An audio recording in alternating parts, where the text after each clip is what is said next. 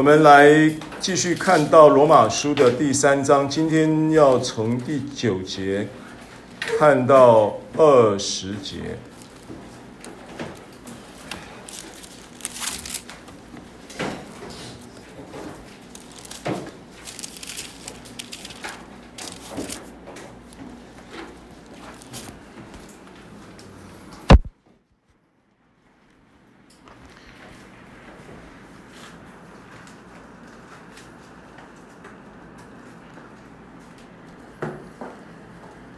三章九节到二十节啊，我先把它读一次啊，这一段，这却怎么样呢？我们比他们强吗？绝不是的，因我们已经证明犹太人和希利尼人都在罪恶之下，就如经上所记，没有一人连一个也没有，没有明白的，没有寻求神的，都是偏离正路，一同变为无用，没有行善的，连一个也没有。他们的喉咙是敞开的坟墓，他们用舌头弄鬼诈，嘴唇里有毁舌的毒气，满口是咒骂、苦毒、杀人、流血。他们的脚飞跑，所经过的遍行，所经过的路变形残害、暴虐的事，平安的路他们未曾知道。他们眼中不怕神，我们晓得律法上的话，都是对律法以下之人说的，好塞住个人的口，叫普世的人都伏在神审判之下。所以，凡有血气的，没有一个因行律法能在神面前称义，因为律法本是叫人知罪。好，我们在。三章从第一节开始，一直到二十节这一个大的段落，那我们给他命的这个题目叫做“律法本是叫人知罪”。啊，那么我们在前面两周呢，在已经讲了两讲啊，就是律法本是叫人知罪的第一讲跟第二讲。那今天是律法本是叫人知罪的第三讲。啊，就是九节到二十节，我们刚才读的这一段圣经。那前面呢，有一个基本的概念，完全都是要准备进入因信称义的教义教导之前的观念铺陈，一直重复一件事情，就是犹太人跟希利尼人呢是一样的。犹太人没有什么好夸口，没有什么好骄傲。不要再去歧视那些非犹太人，那非犹太人呢，也不要因为在这一个种族的主义，这个叫宗教的种族主义的这种情况之下呢，呃，产生这种仇恨的回应，所以把他们摆到神面前的时候，就看出你们在神面前，其实你们都一样。都有过去同样的，不论是在律法之下被定罪也好，或者是被你的良心追杀也好，因为外邦人没有律法，他们的是非之心就是他们的律法，所以他们会被良心追杀的，被良心定罪的，对不对？因为他们知道什么是是，什么是非嘛，这是二章讲的，所以都是一样。其实另一面呢，比较正面的思维是什么呢？比较正面的思维是，保罗其实这么苦口苦口婆心的，在一直讲这件事情，有一个正面的意义。这个正面的意义就是，似乎你可以隐隐约约的感觉到，保罗苦口婆心的心是来自于神爱他们的心。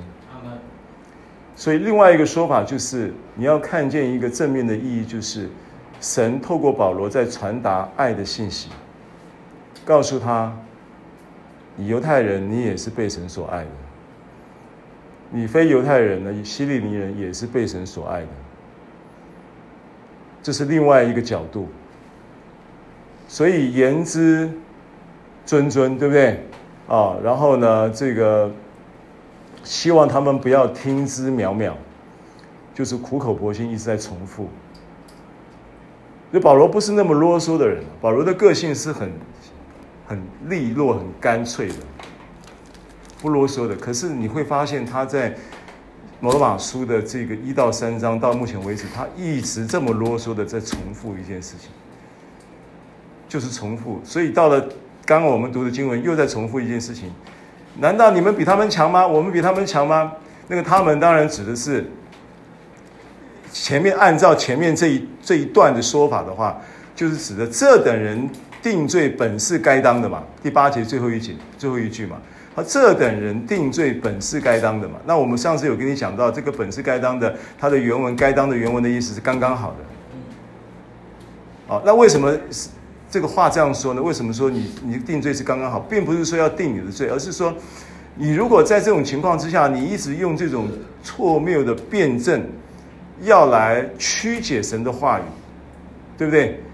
说我就可以作恶以成善喽，我就可以这个犯罪以彰显他恩典是多么伟大喽，这种叫错谬的辩证嘛。如果你一直这样子弄啊，弄到后来你自己没路走的，听懂我意思吗？弄到后来你自己会。变成没台阶可以下，对不对？弄到后来你要回头，你都不好意思啊。所以话不要说绝了，事情不要做绝了，老虎狼给探天啊你，这样子啊。保罗有这么一点一点意思了，哦，就什么事情都要后头后，不要搞得太绝了，不要搞得太僵了啊！你搞到后来你都回不了头了，没台阶下了。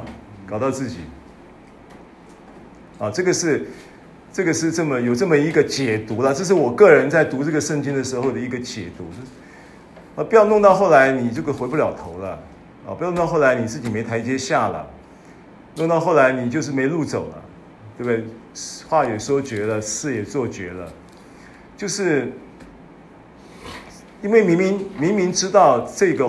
这个思路，呃，这种表达，他明明知道这种表达是一种，是一种取巧的，是一种弄蛇诡诈的，是一种唯心之论的辩证嘛？哪里有这样的上帝嘛？哪里有人说，因为上帝是爱你的，所以他必定医治你？哦，你必定医治我，那我就赶快乱吃乱喝，弄到自己拉肚子，因为他必定医治我。哪有这种上这种事嘛？这种逻辑是啥？什么逻辑嘛？那这种逻辑现在还存在，我就可以作恶以成善喽，我就可以犯罪叫恩典显多喽，是不是？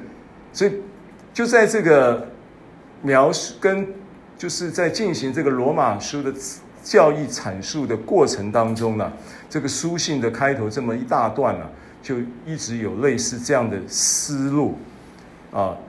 因为表示什么？表示这个是当时的一个窘境，当时保罗在传福音的窘境。你要知道，罗马教会是一个已经有历史的教会。按照时间推算，从五旬节那一天圣灵降临，彼得讲道，三千人得救的那一天，就有罗马人在现场听福音。从那一天开始推算，如果那一天开始推算，他们回到罗马以后，把福音带到罗马，在那罗马建立教会。到保罗写罗马书的时候，他们已经有二十五年左右的建教会的历史，所以很可能在当时的罗马城市里面已经有很多很多的教会，因为当时并没有大型的会堂，都是在家里面聚会，所以可能有上百上千个地方的家庭教会在那里已经开始建立。已经有历史，而且已经有历史的时候，有历史就表示会有什么？有历史就表示会有文化。哦，那这个文化是什么？这个文化会依据当时的人类的族种族的差异而产生什么冲突？对不对？会不会有？一定会有冲突嘛。所以这个冲突是不是显明在什么？犹太人跟希利尼人当中，这就是为什么保罗他在写罗马书的时候花这么多时间在讲这些东西，在在在重复你这个犹太人应该要改正你的态度，希利尼人也必须要面对这一个救恩的事实，就是你也没办法，对不对？你也没办法，你也不能够因为犹太人的歧视而自己自我减降低了你在神面前的地位。你要看自己看得清明适度，就是两边就在那里瞧嘛。那表示什么？表示他已经有教会的历史延伸出的文化，而这个文化呢，也掺杂了在福音以外的种族的文化，对不对？这是可以推理的嘛。那保罗他在他的得救经验很特别哦。你要知道，保罗得救的经验，在往大马士革的路上，大中午的时候，日正当中遇见一个比日正当中的阳光更强烈的光。让他眼睛瞎掉，对不对？这个这个记记记载在行传九章嘛，有印象吗？知道这个故事啊？那你知道他瞎了三天嘛？那三天其实圣灵在跟他传福音啊。首先是耶稣亲自跟他传福音，我就是你所逼迫的耶稣。保罗说：“主啊，你是谁？我就是你所逼迫的耶稣。”你要知道这句话带启示，保罗在想半天呢，要想不是想半天，想三天。他会想什么？他想我跟你素昧平生呢，我跟你素昧平生，为什么你讲我逼迫你呢？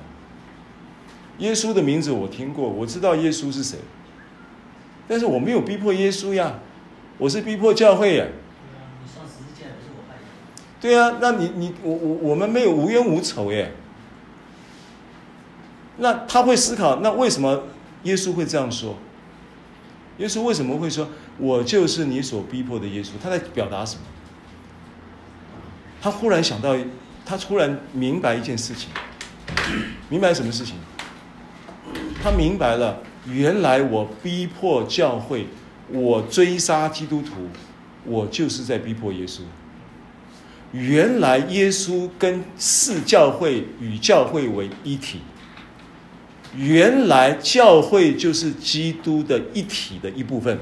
原来教会就是基督的身体呀、这个启示就出来。为什么他以弗所书会说教会是基督的身体？以弗所书是不是这样讲？一章一章二十三节，你看一下以弗所书一章二十三节。等下回来罗马书，罗马书讲一下以弗所书一章二十三节，很好记，一二三。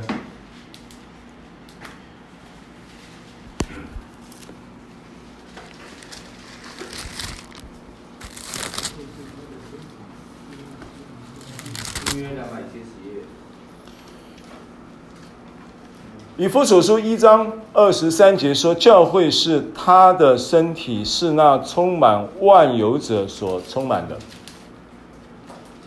以弗所书一章二十三节来预备，请。教会是他的身体，是那充满万有者所充满的。我告诉你啊，新约第一个提到教会的人是耶稣。圣经的出处在马太福音十六章十六节。这是耶稣亲口提到教会，第一次提到教会。然后在耶稣讲教会的启示之后，再讲教会启示的就是只有保罗。保罗的启示很独特，为什么？跟他的执事有关系。他的执事是使徒，是先知，呃，不是，是使徒，是教师，也是传福音的。而使徒传福音的使徒。具备的教导的恩赐，这三件事情他在做什么事情？因为这三个恩赐是很重要的。关于什么样的需求？为什么这三个恩赐在他身上？第一个是使徒，第二个是传福音，第三个是教师，教导福音嘛，教导真理嘛，这是他的恩赐。上帝给他这三个恩赐在他身上。最主要的意义是什么？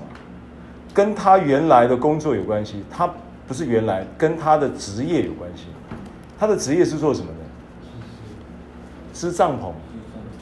织帐篷预表什么？帐篷在旧约时代预表会幕，到了新旧约时代，会幕进一步叫做圣殿，对不对？那新约的时候，圣殿是每一个人都是神的殿，对不对？但是呢，这个殿呢是个人的殿而已，还有一个团体的殿是指什么？教会。所以保罗是支帐篷的意味着他是负他的职分呼召是建立教会，不但只有建立教会，就是把一个教会建起来，盖一个会堂，不是。盖会堂只是一个外在的物质的建筑物，好像那个帐篷是个物质的建筑物一样，也是给人居住用嘛。旧约的帐篷是给神人安息的居所，圣殿也是神人共同安息的居所。到了新约的时候，神跟人都，你这你就是成为神的殿，而肢体的建造成为教会团体的殿嘛。其实。教会是基督的身体的这个启示，就是在保罗遇见耶稣那三天想通的。那三天他瞎了眼，启示他这件事情，因为耶稣没有跟他多说话，耶稣只说：“我就是你所逼迫的耶稣。”光这句话就够他启示了，够他想三天了。后来想通了，眼睛他开了，就开始成为一个基督徒，三天就翻盘。他可能被呼召的时候，也许是三十，也许是二十五岁、二十八岁、三十岁，我没有去考察。总之，他的一生就在那三天就翻盘。那三天也预表着他从死里复活。耶稣是三天复活，所以他就翻盘了。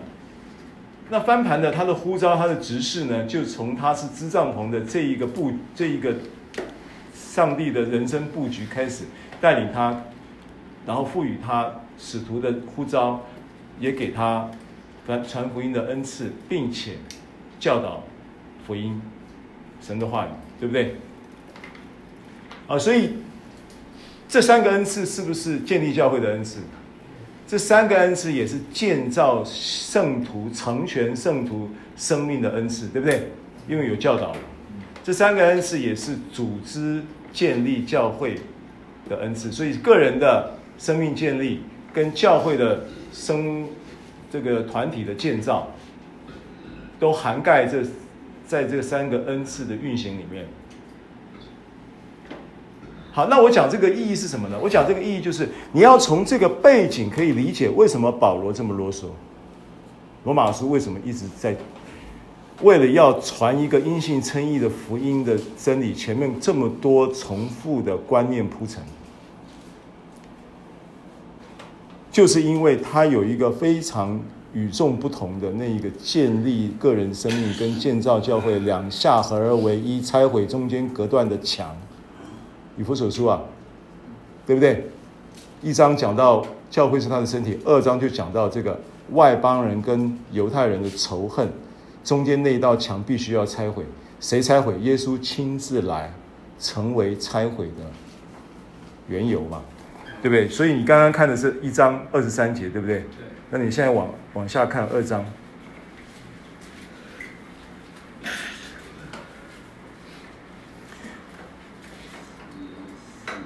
对，从十四节开始，因他使我们和睦，将两下合为一。那两下是谁？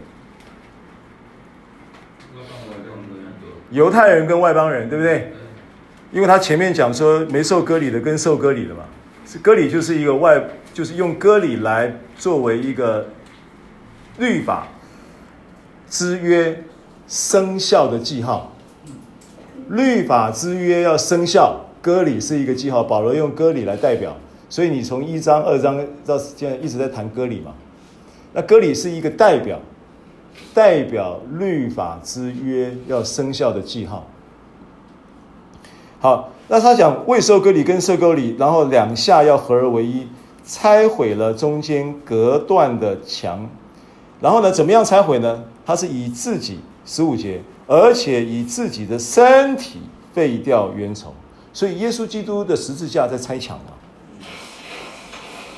这个只有保罗在这件事情上这么执着，这么认真。你其他的书信、其他的使徒，你不会看到会描述。就是特别的去讲这个事情，讲这个种族合一的事情，讲这个宗教的优越感、自夸带来的中间隔断的墙的问题必须被拆毁。他甚至很直武断、很直接的告诉你，耶稣的十字架就是为了拆毁你们中间隔断的墙。如果你这个墙没拆掉，表示耶稣的十字架在你们当中还没有生效。这话不就这个意思吗？对不对？记在十字架上第十六节，灭了冤仇，便借这十字架使两下归为一体，与神和好了。所以换句话说，与神和好还不是只有个人的事，与神和好还有教会的事，两下合而为一，在哪里要要要要要呈现？这教会呈现哪个教会？罗马教会，就是罗马教会是最具代表性的。因为其实如果今天，当然每一个教会都一样，以弗所书在讲的时候，他讲的是总体的教会，对不对？总体教会都具备这样的精神，也也都有这样的原则。因为这个原则不是只应用在犹太人跟希腊希腊人的身上嘛，这个原则会用在什么？用在所有各个全全地的各个教会都要都是建立在这个属灵的原则之之下，对不对？不是只有指着犹太人跟希腊人嘛？你今天你在台湾也是一样，台湾的社会里面会不会有？两下合而为一的需要，会有啊，因为你会有有这个所谓的呃男女的性别差异嘛。你光是讲男女性别差异这个观念，男尊女卑的这个观念，就需要在十字架上破除嘛。有没有华人世世世界华人的这种社会里面有没有这个东西？男尊女卑的东西还是有的。对不对？你到现在二十一世纪二零二零年了，很多人还有这样的观念，这些东西都要从心里面那个墙都要拿掉。那我只是举个例子，还有很多嘛，譬如说贫富悬殊，贫人富人在教会里面是不是中间有一隔断的墙？然后有知识没知识，高学历低学历，这是不是隔断的墙？然后社会的阶层是不是隔断的墙？这些东西要不要拆掉？这都要拆掉，这都是十字架要拆的东西啊。要在教会里面显出一个和谐的社会，教会的和谐有这个东西在里面。如果你教会还在搞阶级，你还在搞分化，你还在搞搞结党分门，其实基本上那是抵触了耶稣十字架的意义。所以为什么波饼的时候说你不可以分门分门结党？哥林多前书十一章开头讲你不可以分门结党，对不对？然后呢，免得基。这个这个这个这个叫做什么？他那个经文怎么讲的？来，林林前十一章，林前十一章，这个我记得有一次我们在讲医治的时候，就是让医治运行、通行无阻这个信息的时候，有特别提到，特别提到这个关于这个分门结党、嫉妒纷争，对不对？他说：“因为你们聚会不是收益，乃是招审。第一，我听说你们聚会的时候彼此怎么样，分门别类。我也稍微信这话。你你们中间不免有什么分门结党的事，好叫那些有经验的人显明出来。你们聚会的算不得吃主的晚餐，所以你们在播在领圣餐的时候吃的时候，个人先吃自己的饭。”这个饥饿，那个酒醉，你们要吃喝，难道没有家吗？还是藐视神的教会，叫那没有的羞愧呢？你看到贫富悬殊的问题，是不是？富人怎么样？歧视穷人，然后穷人呢，因为被歧视，就产生什么？对富人的仇恨，叫仇富心理。有没有听过仇富的心态？有。有仇富心态存在这个社会吗？有。存在呀、啊。好，那这可以，我我向你们可以怎么说呢？我可以因此称赞你们吗？我不称赞你们，然后就接着就讲什么？我当日传给你们的原是从主领受，所以这个领圣餐的启示前提是在讲分门别类的问题啊，对不对？然后呢，讲讲了这个以后，他说你们要如此行，为的是纪念我。你们每逢吃这饼喝这杯，是表明主的死，只等到他来。所以无论何人不按主的理，呃，不按理吃主的饼，喝主的杯，就是干犯主的身、主的血，应当自己省察，就是。然后你看，所以第二十、第三十节，因此在你们中间有好些软弱的，然后呢，患病的，然后呢，死的也不少。好，换句话说。用另外一个从医治恩典的角度来看这件事情的说法，就是分门结党这件事情，其实是主的饼杯的医治大能运行的障碍。障碍，你不能从你不能从定罪的角度、律法的角度来看这个圣经。有的人很多解这个圣经的人，他是用律法角度。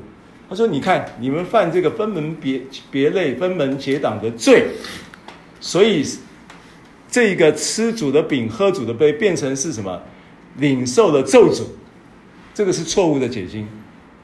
耶稣基督的饼杯预预表的意义是背负了咒诅，不是要给你咒诅，是他背负了我们所有罪的咒诅。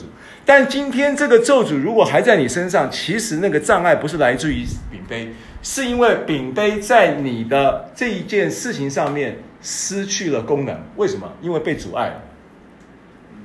什么东西会阻碍？因为所有的事情都是什么？凭信心领受，对不对？对。你信心会被挖墙脚，你知道吗？嗯。被什么东西挖墙脚？信心可能被仇恨挖墙挖墙脚，信心可能被歧视挖墙脚。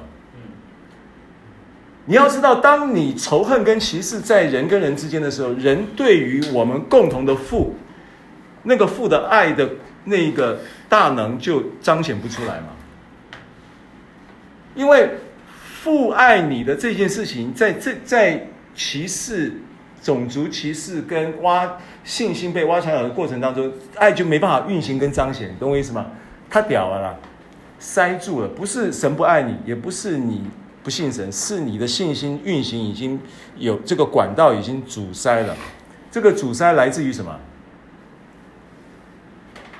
信心的阻塞来自于疑惑，所以你在仇恨中你会疑惑神的爱；你在嫉妒纷争中你会疑惑神的爱。你对于神的爱不是那么，你只是知识了，你也感受不到。人在仇恨中会感受到神的爱吗？塞住了。在自责中感受到神的爱吗？塞住了。所以不是神不爱你，是那个爱被挡住了，你感受不到，对不对？不是医治没有运行，医治大能没有，不是没有运行，是透过你信心当中的墙角，就是产生的疑惑，以至于怎么样？以至于没有办法运行，因为。所有的运行都在信心的基础之上嘛。你是因信而称义嘛？你也是因信而得医治嘛？你也是因信而领受神的爱嘛？那你信心如果当中有疑惑阻塞了，你就没办法领受嘛？阻碍啊！所以你不但要知道你领受神爱你的事实，你还要知道说有障碍是排除。那谁在制造障碍？肉体的私欲、眼目的情欲、今生的骄傲，加上魔鬼在这个世界的配合的运作，加油添醋，火上加油的运作。这个世界本来就这些东西嘛，这些东西会会呃激发人爱神吗？肉体的私欲、眼目的情欲跟今生的骄傲不会激发人爱神吗？也不会激发到神的信人的信心，对神的信心，对不对？然后这些事情是配合什么？这个这个是世界上的事，那世界又握在那恶者的手下，所以他是配合魔鬼在运作的，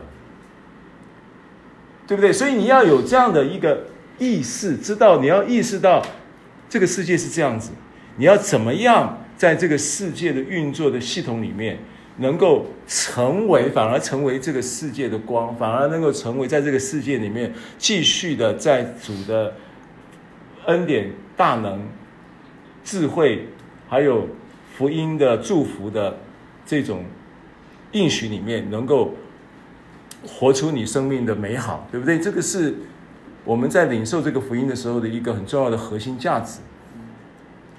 那其中你要有一个概念，就是你要知道有障碍要排除。你要，你不但要懂得说，今天你要对，就是所谓的。城城池必须要有城墙来保护，你不但你不但要有这个观念，说城池要有城墙来保护，你还有这个观念，说城墙上还要站卫兵。你不能城墙盖了是盖了，城墙上没人、没卫兵、没没有人站哨，那仇敌不就翻墙进来了吗？这是一个观念。好，那我讲这些，我现在让你了解保罗的启示跟意向核心价值。保罗其实他在大马色路上遇见耶稣，耶稣跟他讲：“我就是你所逼迫的耶稣。”这句话背后有这么多意义，不然后面不会，保罗不会在众使徒当中这么特殊，尤其领受了教会的启示。以弗所书在讲教会。没有一卷书把教会讲得这么透彻，也没有一卷书像比呃保罗写以弗所书教会的启示这么完整。那为什么？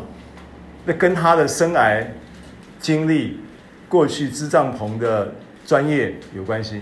就好像约翰是补网的，补网的也跟他的执事有关系。圣经中大概新约圣经有四个主要的执事。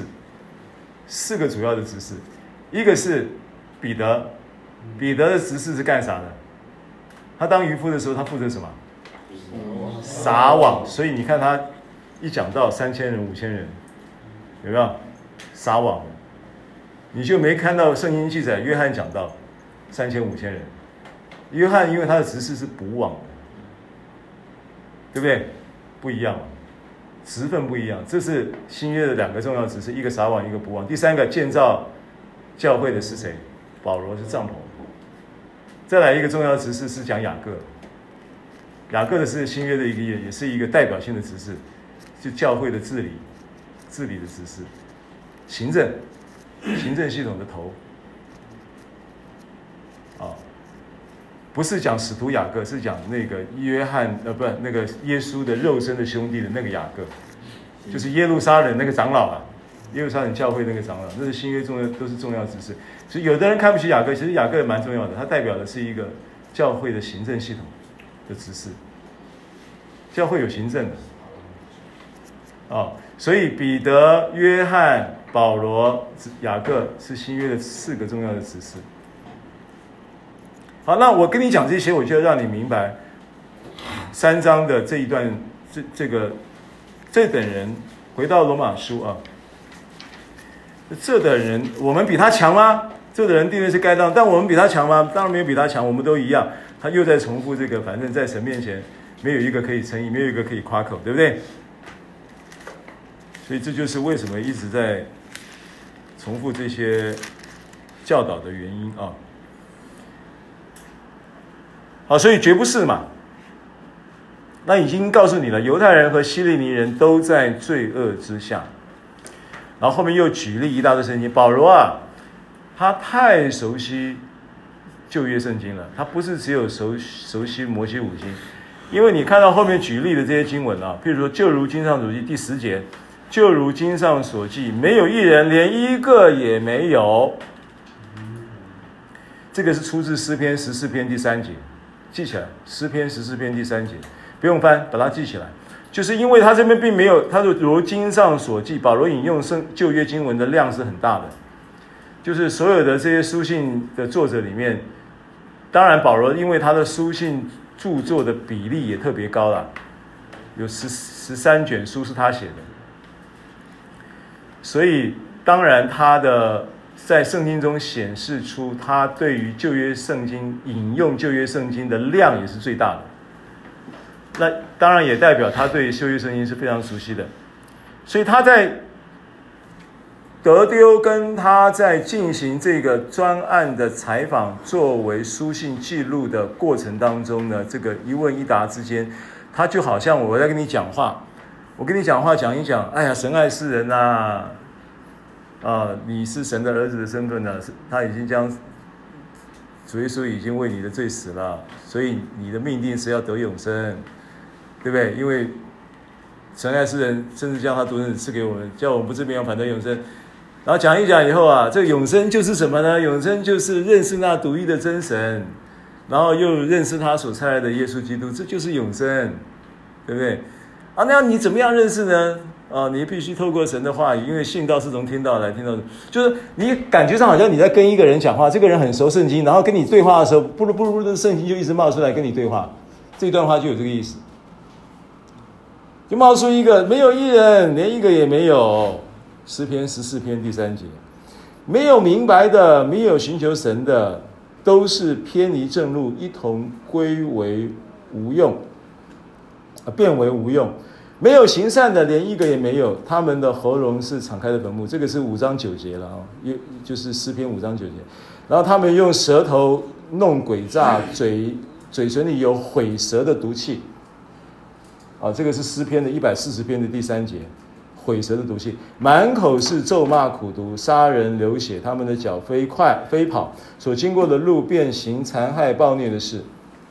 啊，这在这个是呃平安路，他们未曾知道，他们眼中不怕神。这个是箴言十六章第十节，所以他这一段引用都是诗篇箴言，诗篇大部分是诗篇。我们晓得律法上的话都是对律法以下的人说。第十第十九节，好，所以从第十十节到第十八节这一段都是我刚刚在描述的那种状态。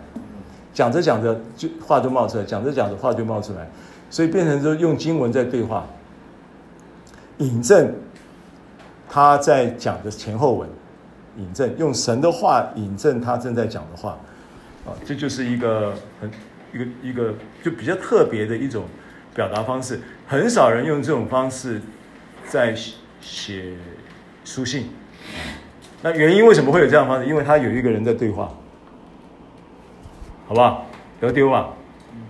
所以对话记录成为一个书信的过程，就会有这样的一个书信的。撰写方式，好，再来十九节、二十节，我们一起来读。预备，请。我们晓得律法上的话，都是对律法以下的之人说的，好塞住个人的口，叫普世的人都伏在神审判之下。所以，凡有血气的，没有一个因行律法能在神面前称义，因为律法本是叫人出之罪。好，那这两节圣经是我们从三章一节到二十节的重点经文。这两节圣经就是我们这一段圣经的主题嘛。律法本是叫人知罪。那呃，因为它短短的两句话，因为它整个观念是从前面一章二章就开始在铺陈。短短两句话其实有很深的意义。第一个意义是什么呢？第一个意义是塞住。第一个意义是律法本是。怎么样？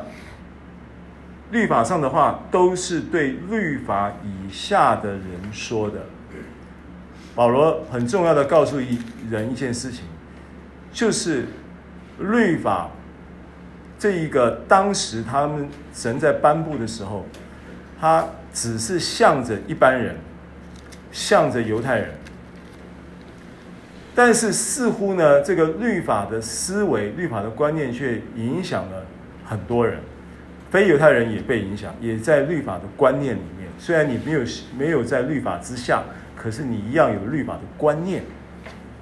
但实际上你不需要有这些观念，因为这些律法根本不是给你的。那律法本来给的这一般人呢，其实也不是要他们夸口。犹太人却怎么样？却领受了律法之后，反而有了一个叫做宗教种族的优越感，反而夸口。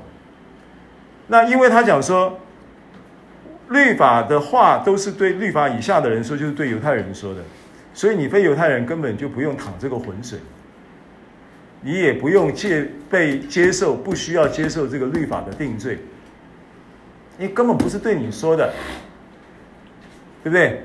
那对这些人说，这些犹太人说，对这犹太人说呢，目的又是什么呢？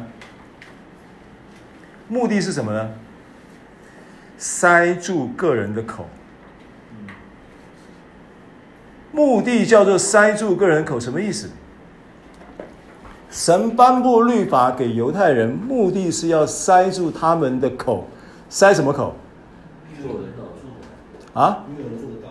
塞他自夸的口，自夸，塞他自意的口，用律法来证明你无话可说。但是神这样做的目的是要把你叫做灭灭消消你的锐气，杀杀你的锐气，然后或者是说要要要目的就是要让他本来是很优越的，然后很自自我感觉良好的，变成自我感觉不好。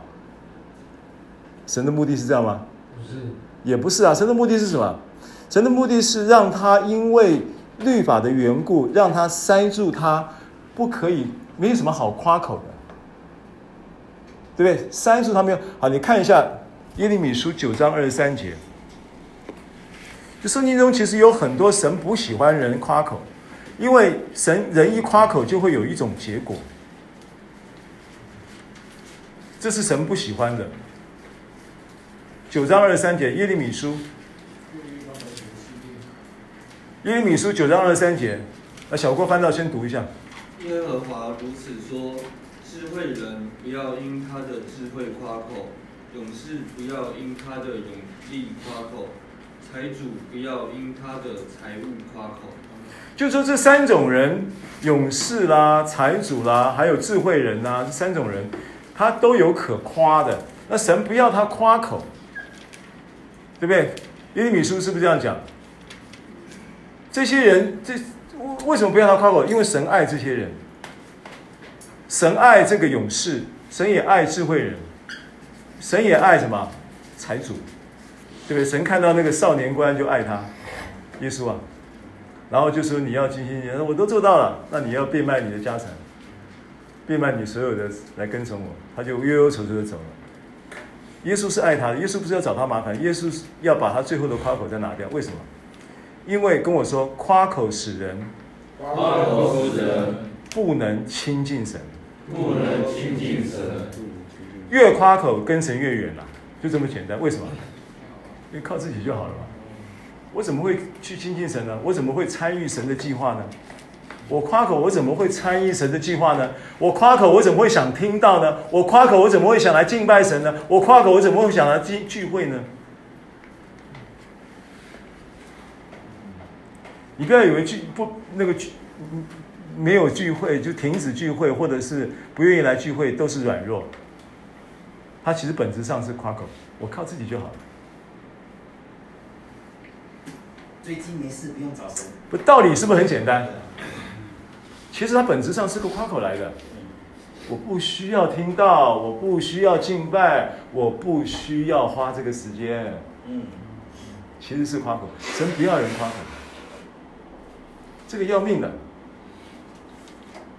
这要命的，真的要命的。神要神不要人夸口的原因在，所以他叫律法以下的人怎么样塞住个人的口的意思是这样子。他不是要去消杀你的锐气，他不是要把你打趴了，他很高兴。我是神吧？你看吧，你不听话吧？对不对？不是，他没有，他没有这种黑帮老大的心态。他希望透过律法，让你无可无不不不能夸口的情况之下，愿意来参与神在你生命中的计划，因为他会对你在你生命中有美好的计划，他最需要谁参与啊？就是你嘛，他在你生命中有美好的计划，结果你不参与，他不计划泡汤吗？夸口使人不能参与神的计划，就这么简单。就他不要人夸口，还要塞住个人的口。好，叫普世的人都都服在神审判之下，因为他本来。他本来是向着律法之下的人说，然后呢，目的是叫这些人可以参与神的计划，不要为自己的智慧而夸口，也不要为自己的勇力而夸口，也不要为自己的财财富而夸口，因为这些东西都是犹太人在夸口的。得诺贝尔奖的是犹太人呐、啊，对不对？然后呢，六日战争，然后打打趴了埃及，然后打趴了叙利亚这些国家，也是。他的夸口啊，勇力啊，然后到处他那边你说奇怪了，为什么他们为什么会是钻石切割王国？为什么会是钻石批发什么集团王国？以色列又没产钻石，以色列没有什么矿产，以色列连以色列绝大部分的地图是沙漠耶，是是是，连种农作物都要，我跟你讲过嘛，它的水管像血管一样遍满了以色列的农场，他这样子搞可以搞成一个农业输出的大国，输主要输出欧洲。欧洲的农产品有很多是以色列去的，那么厉害。水资源回收超过百分之九十，那么厉害。它没有没有下没有下一年难得下几次雨啊，所以它水资源回收的技术很高。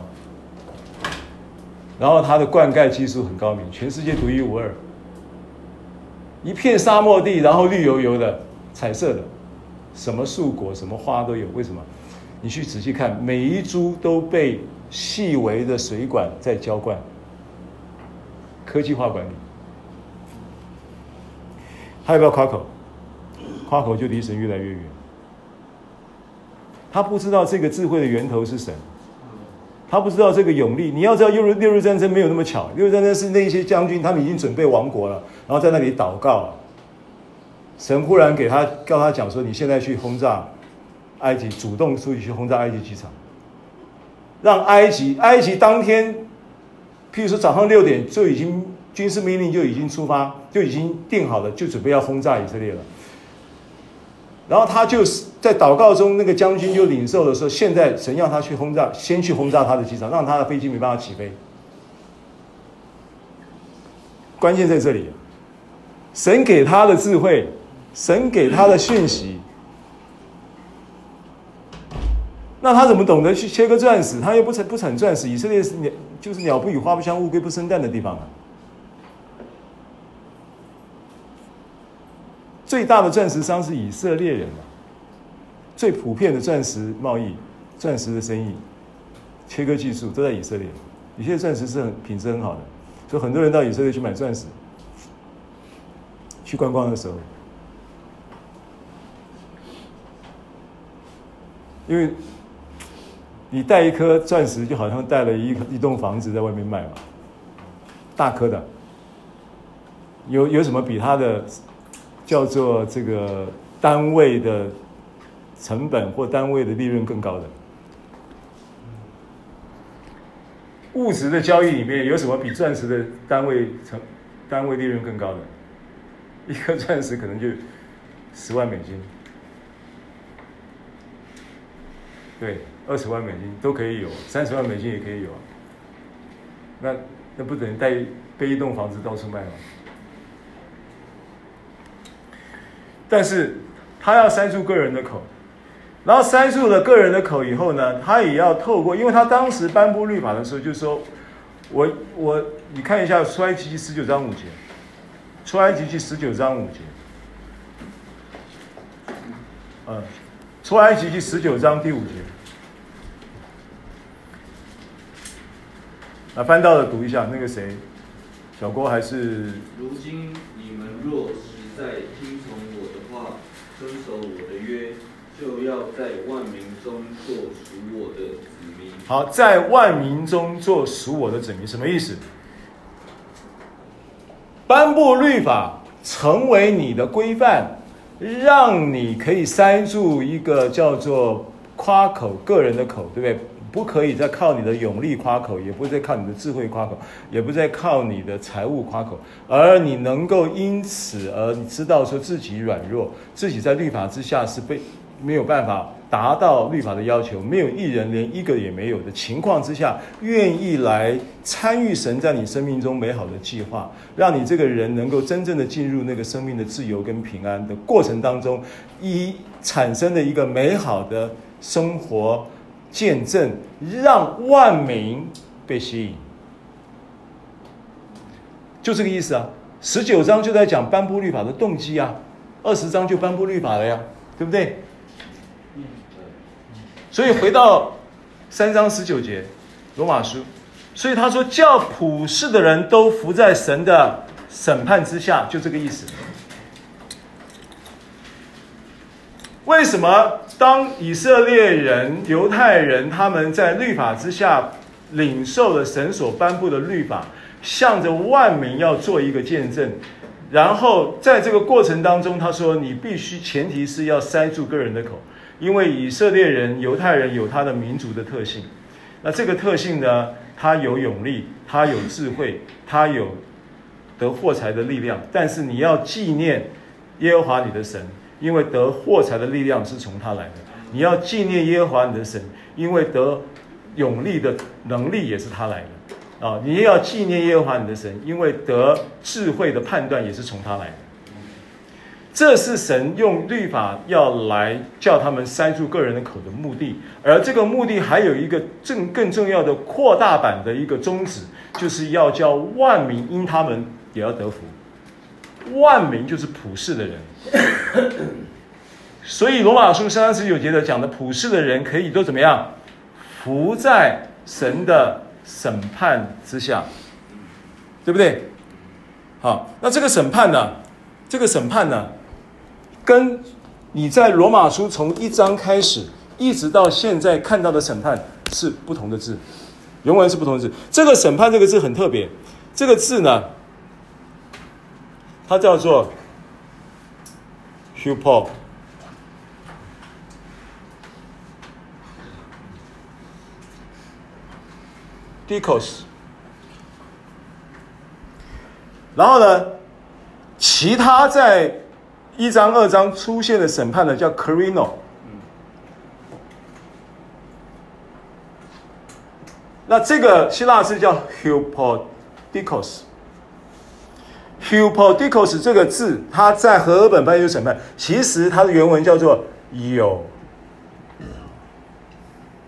和合本是那个字典，新望爱的字典，是新望爱字典是这么翻的：有承责的。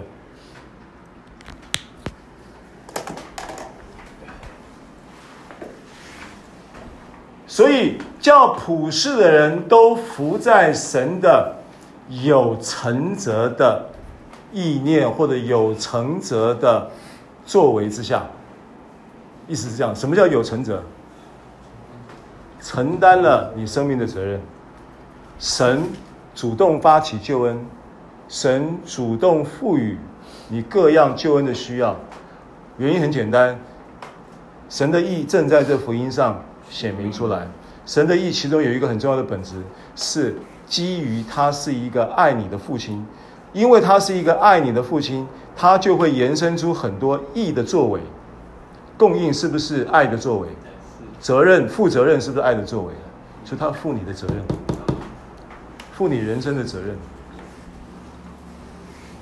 这十九节，好，二十节。所以，凡有血气的，没有一个因行律法能在神面前称义，因为律法本是叫人知罪。好，那这一这一句话是我们都熟悉的话，但很简单的一句话，但是你必须要去剖析它。啊，那你翻到提摩太前书的第一章第五节到第十一节，那我觉得用提摩太前书的一章五到十一节是剖析。这个罗马书三章二十节非常好的一段圣经文。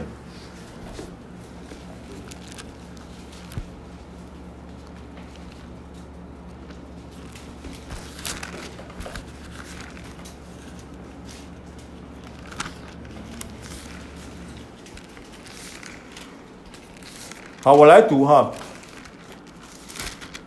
提摩太前书的第一章的五到十一节啊。但命令的总归就是爱。好，那这个时候你要看这个“命令”这个词，“命令”这个词，其实你可以把它替代成为律法。命令是律法的一个部分的本质，律法本质上是个命令，对不对？命令的总归就是爱，你可以把它看成律法的总归就是爱。所以律法本是叫人知罪，这句话的背后有爱的动机，让你不可以夸口的同时，让你意识到神在你生命中有美好的计划，神希望你能够透过他的计划的参与而有美好的人生，这是出自于他的爱，不是出自于他的成就。很多人做事情是为了满足他的成就感，譬如说我养一只宠物。到底是我爱这只狗呢，我还是爱我自己？这有没有差别？有。我爱这只狗，我说实在的，我如果爱，不要，我就不要讲狗好了，我讲鸟好了。我爱这只鸟，我不会把它关在笼子里啊。如果我爱鸟的话，我不会去做一件事情，就是把鸟抓来关在笼子里，因为我爱它嘛。因为鸟一定要飞，要自由嘛。那为什么我会把这只鸟关在笼子里呢？我是爱我自己嘛，因为我的情感需要有一个宠物作为依附对象嘛。我养毛小孩，我是爱毛小孩还是爱我自己？很大部分的人是爱他自己，因为毛小孩只是他情感依附的对象。如果没有毛小孩，他会觉得情感没有依附对象，他情感虚空呀，对不对？所以神他爱我们，那个爱的本质，你要去推理明白，说命令的总归就是爱，命令可以把它填充替代作为律法的总归就是爱。那为什么他要颁布律法？为什么他要在你生命中设立设定一个美好的计划，然后让你能够参与这个计划？这个计划叫救恩计划嘛？是不是？他本来有一个创造的计划，这个创造的计划遂行的过程当中呢，它的定义就是我要赐福给他们嘛。我于是神就赐福给他们，对不对？那后来呢？后来最入侵这个人的世界，是不是神就有了救恩计划？要叫女人的后裔伤蛇的头嘛？是不是救恩计划？那时候就开始了，创世纪三章就开始救恩计划了。创世纪三章开始救恩计划，创世纪十五章是传救恩计划给第一个人，叫亚伯拉罕。十五章传救恩计划，大家看星星昨礼拜主日我有讲，对不对？传耶稣给他。救恩计划给他，让他能够参与，让整个世代能够参与，让普世的人都能够参与。神爱世人嘛？那他做这些事情不是要满足他情感的依附啊？是不是？那完全完全不一样。所以命令的总归就是爱，就是律法的总归就是爱。所以你当你看到律法这件事情的时候，有一点像是啊，就是说。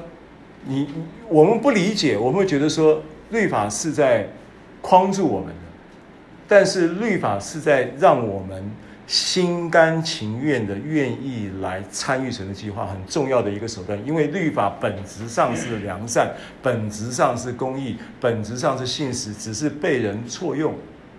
神使用律法目的的本质的目的都是良善、公义跟圣洁。目的是什么？目的是要你甘愿。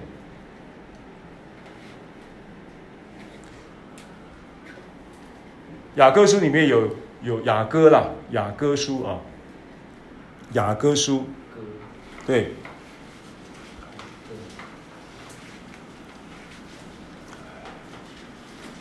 二章七节，三章五节，八章四节。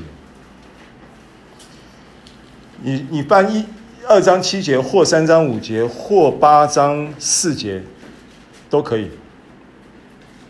因为这三句话，这三节圣经内容是一模一样的。这三节圣经是所罗门王在表达，表达给普世的人说他爱这个苏拉密女，所以他说耶路撒冷的众女子啊。我指着羚羊或田野的母鹿，嘱咐你们不要惊动，不要叫醒我所亲爱的，等他自己情愿。这一段话同样的话出现在二章七节，也出现在三章五节，也出现在八章四节，在雅歌书里面。啊，跟我说，等他自己情愿，等他自己情愿，这个就是命令的总归，就是就是爱的一个另一个角度的理解。让你因为透过命令的总归，就是让你真的透过这个律法的这个经验，塞住个人的口，参与了神的计划，你明白神如何，他是到底是怎样爱你。他是千方百计的爱你，他是无所不用其极，他用律法最后颁布律法的动机，它都是爱，这叫命令的总归都是爱。为什么？叫你可以因为律法的经验，让你不能够夸口，让你愿意情愿的、心甘情愿的，是不是情愿？等你等你心甘情愿的接受并参与神的救恩计划在你身上。透过律法，好，回到罗马书，我们要准备结束了。不是罗马书，我们刚才讲提前一章，今天可能又讲不完了呢。提前一章五节，提摩太前书，刚刚看到一。五节，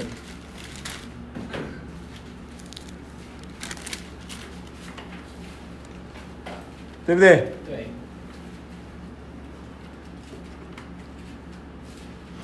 这爱是从清洁的心和无愧的良心、无伪的信心生出来的。有人偏离这些，反去讲虚浮的话，想要做教法师，却不明白自己所讲说的、所论定的。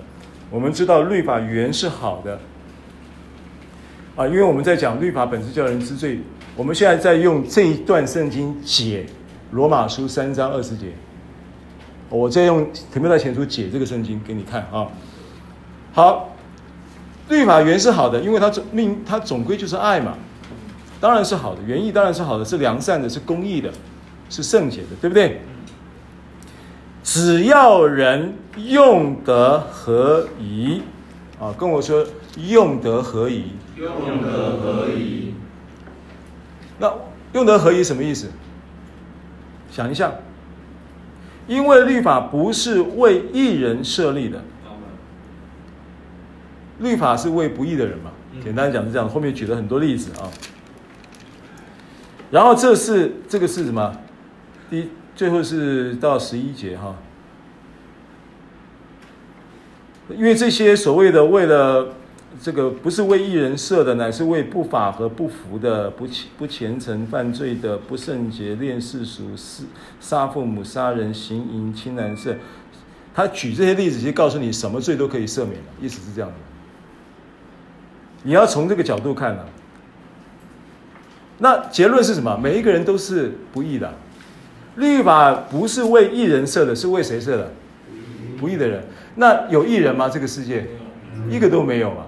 所以就是为每一个人设的，所以后面举这些例子，就在告诉你，这些反正不管是什么什么罪的问题，通通都在律法设定的设立的对象范围之内，对不对？然后呢，这是照可称颂之神交托我荣耀福音说的，跟我说荣耀福音。荣耀福音。啊，他就要讲说，就是这个逻辑，这个重点，这个律法的这个所谓的本是叫人知罪的这个意义，它是基于福音的本质。那福音的本质是什么？福音本质就是神的义，神的义正在这福音上显明出来。然后福音的架构呢，就是先建立新身份，然后呢就能够进入新生活，然后呢就能够去经历。新新的能力，然后你在新的身份中意识到自己是被爱的，你在新的生活中你就接受训练，所以你在被爱受训练的经验中，你就正在负责任。身份、生活、能力、被爱、受训练、负责任，配套是这样子。它这个就是什么？这个就是福音的结构。然后这个福音结构其实就是透过这个福音结构，你就理理解律法的用意是什么。所以律法如何能够用的合宜呢？第一个，律法本是叫人知罪，律法本是叫人知道自己无可夸口。因为第一个罪是不信，不信是因为夸口。因信称义的相对叫做不信自义。因信称义的相对词，哦，相对词叫做不信而自义。自义是自三的自义，自义，自以为自以义，为义，自己称义自己。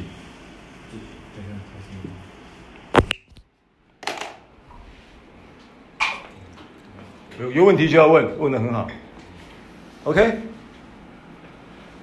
好，所以只要用的合一的第一个概念是什么呢？你要知道律法本是叫人知罪嘛。